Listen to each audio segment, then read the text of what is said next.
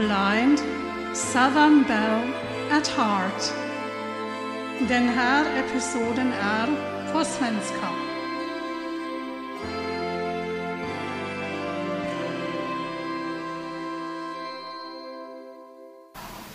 Hjärtligt välkommen till den här episoden. Den handlar om begreppet Southern Belle i allmänheten och varför jag blev så fascinerad på detta ämne. Först måste jag dock tala om något helt annat. Ni kan höra min dator jobba. Jag ställde in min låghattfilter, men vad man i alla fall kan höra är när jag läser med mina fingrar eftersom jag måste scrolla igenom den här Word-filen. När vi hör ordet Southern Bell tänker vi på döttrar av plantageägare i USA. Först och främst kanske på den bortskämda, högfärdiga, egoistiska, kalla och beräknande Scarlett O'Hara. Att ta henne som förebild är fel. I boken Borta med vinden och i filmen tycker jag inte alls om henne. Hennes kusin Melanie är en bättre förebild och står mig mycket närmare. Hon hade en grundläggande utbildning, var ödmjuk, snäll mot alla människor, socialt engagerad och varmhjärtad.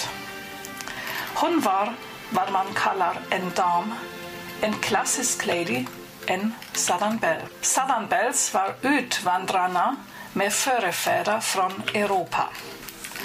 Och det finns också en annan sorts Southern Belle, den försvunna Southern Belle eller den bleknade Southern Belle, lik Blanche Dubois i linje luster av Tennessee Williams och hennes karikatyr Blanche Devereaux i sitcom The Golden Girls. När jag var i Louisiana 1986 mötte jag många snälla, karismatiska, charmanta, tillmötesgående, varmhjärtade kvinnor. Och sen föll det hela i glömskan. Jag visste väl att de var mycket eleganta, men brydde mig föga om det. I 2015 eller 2016 var min man och jag i Göteborg och då utspelade sig Gothia Cup. Och på vårt hotell mötte vi två ungdomar. När vi pratade med dem då kallade de oss Sir och Madam. Yes sir, no sir, yes ma'am, no ma'am, Sir och ma'am, hit och dit. Jag blev väldigt förundrad och sa ni måste inte tala till mig så, ni måste inte kalla mig madam eftersom vi är inte på militär. Och kommandör William T. Riker säger väl Sir till Kapten och hans vän Jean-Luc Picard, men ni måste inte göra det. Och de svarade nej, det är vanligt hos oss hemma. Det vittnar om artighet och respekt mot vuxna och äldre. Och jag blev så imponerad av dem. De kom från Atlanta. I december såg jag filmen Borta med vinden för första gången och den utspelar sig också delvis i Atlanta. Sen läste jag boken och sen forskade jag kring ämnet Southern bell. Nu talar jag om den svåra delen i detta ämnet. Vad var en sådan Bell egentligen? Den var en ung ogift dotter av en plantageägare i södra USA. När hon gifte sig blev hon en Southern Lady och ställde och styrde i hennes hem. Hon undervisade slavar och bestämde deras lämplighet varken till hus eller fältarbete och de ändrade det aldrig. När en jobbade i huset så jobbade den aldrig på fältet.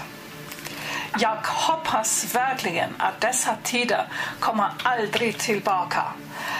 Och eh, varför kallar jag mig och min podcast Southern Bell ett hard då? Det kommer sig eftersom hennes image förändrades helt och hållet. det är på grund av en högre utbildningsnivå för alla och emancipationen. Och här kommer den flauschigaste maken på jorden. Hej Flausch! God morgon!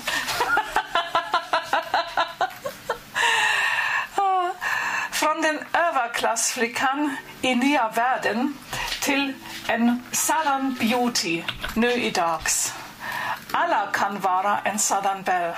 Det spelar ingen roll om du är kristen, judisk, muslimsk eller buddhistisk. Det spelar verkligen ingen roll om du är svart, vit, indianisk, asiatisk eller vad som helst. Om du är servitris eller first lady. Det handlar bara om empati, vänlighet och stil. Fedra Parks skrev en handbok för Southern Bells och den heter Secrets of the Southern Bell. Och jag vill berätta en liten historia ur boken. Fedra Parks ville vara en vän med en annan kvinna men den vågade inte att tala till Fedra eftersom den andra kvinnan tyckte att Fedra Parks var en Scarlett O'Hara dopad i choklad.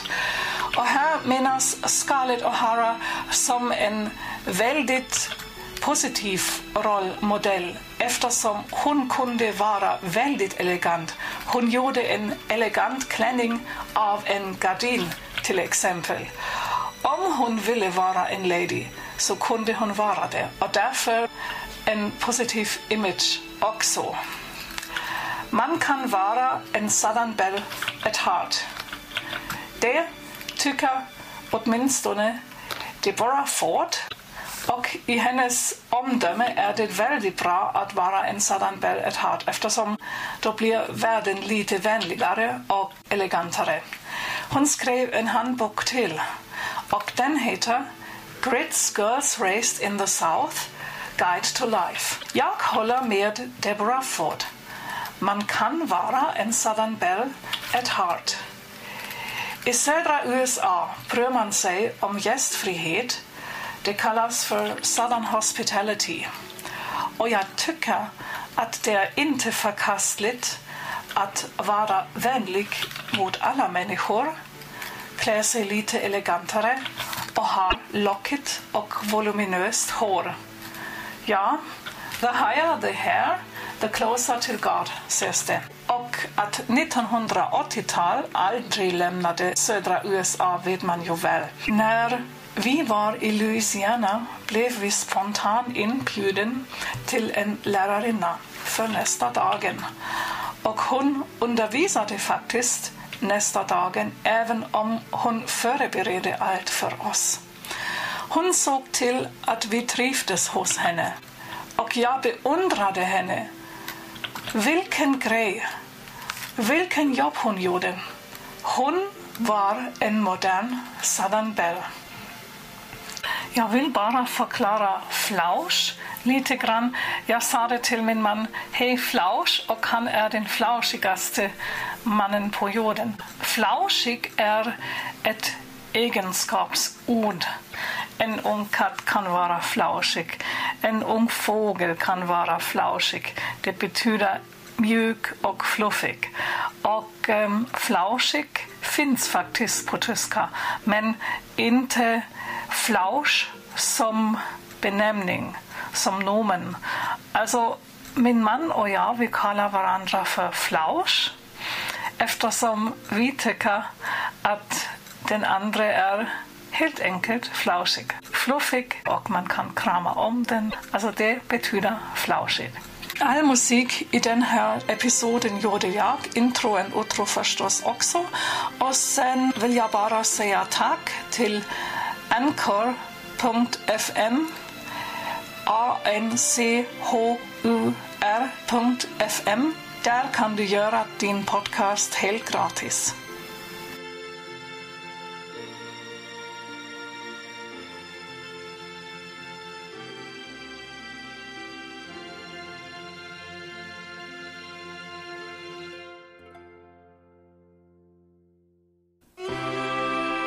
Tack för att du har lyssnat. Och om du har frågor, anmärkningar eller vill kontakta mig så mejlar du till blindsouthernbellatheart.gmail.com Blindsouthernbellatheart Blind Southern Bell at Heart är ett ord snabel a gmail.com Ha det så bra, ta hand om dig, vi hörs, hej då!